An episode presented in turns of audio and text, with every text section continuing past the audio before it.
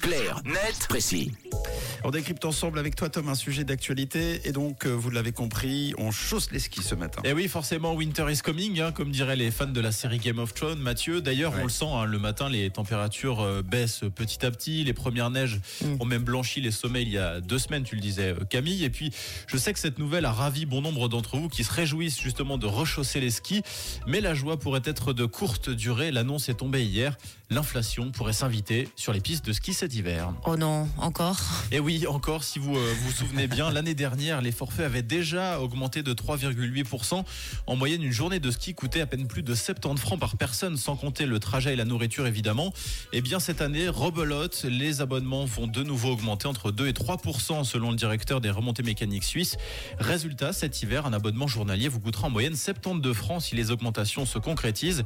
Pour vous faire une idée, quand même, il y a 15 ans, les abonnements journée coûtaient 20 francs de moins qu'aujourd'hui. Quand même, et les raisons de ces augmentations, c'est quoi? Alors évidemment, je vous apprends rien, mais euh, la neige se fait de plus en plus rare dans nos montagnes. En Oui. tout cas, il faut monter toujours plus haut pour en avoir.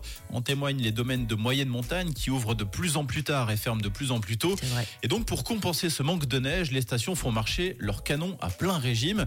Sauf que ces installations sont énergivores. Idem pour les remontées mécaniques de manière générale qui fonctionnent aussi à l'électricité. Et depuis l'éclatement de la guerre en Ukraine, le cours de l'énergie s'est littéralement envolé, faisant exploser les coûts d'exploitation des stations. D'où l'explication, du en partie, de l'augmentation du prix des, des abonnements cette année encore. Et est-ce qu'on a des solutions? Alors pour essayer de payer son forfait un peu moins cher, il est toujours possible de jouer avec ce que les stations appellent les prix dynamiques. En gros, c'est un système de prix euh, flexible calculé en fonction de la demande et du jour de réservation. C'est un peu comme réserver un billet d'avion finalement. Plus, plus on réserve à l'avance et moins on paye cher, surtout si c'est pendant des jours qui sont pas hyper fréquentés, donc euh, en semaine et hors vacances scolaires par exemple. Alors c'est vrai, ces prix sont également soumis à l'inflation cette année, mais selon les stations, ils peuvent permettre de réaliser jusqu'à 30% d'économies. Oui, Sauf que euh, prévoir à l'avance ses vacances à la montagne, c'est pas toujours toujours évident. Ouais, c'est ça. Ouais, c'est très juste. C'est d'ailleurs une critique souvent formulée hein, par les euh, skieurs, notamment en raison de l'enneigement qui devient très incertain.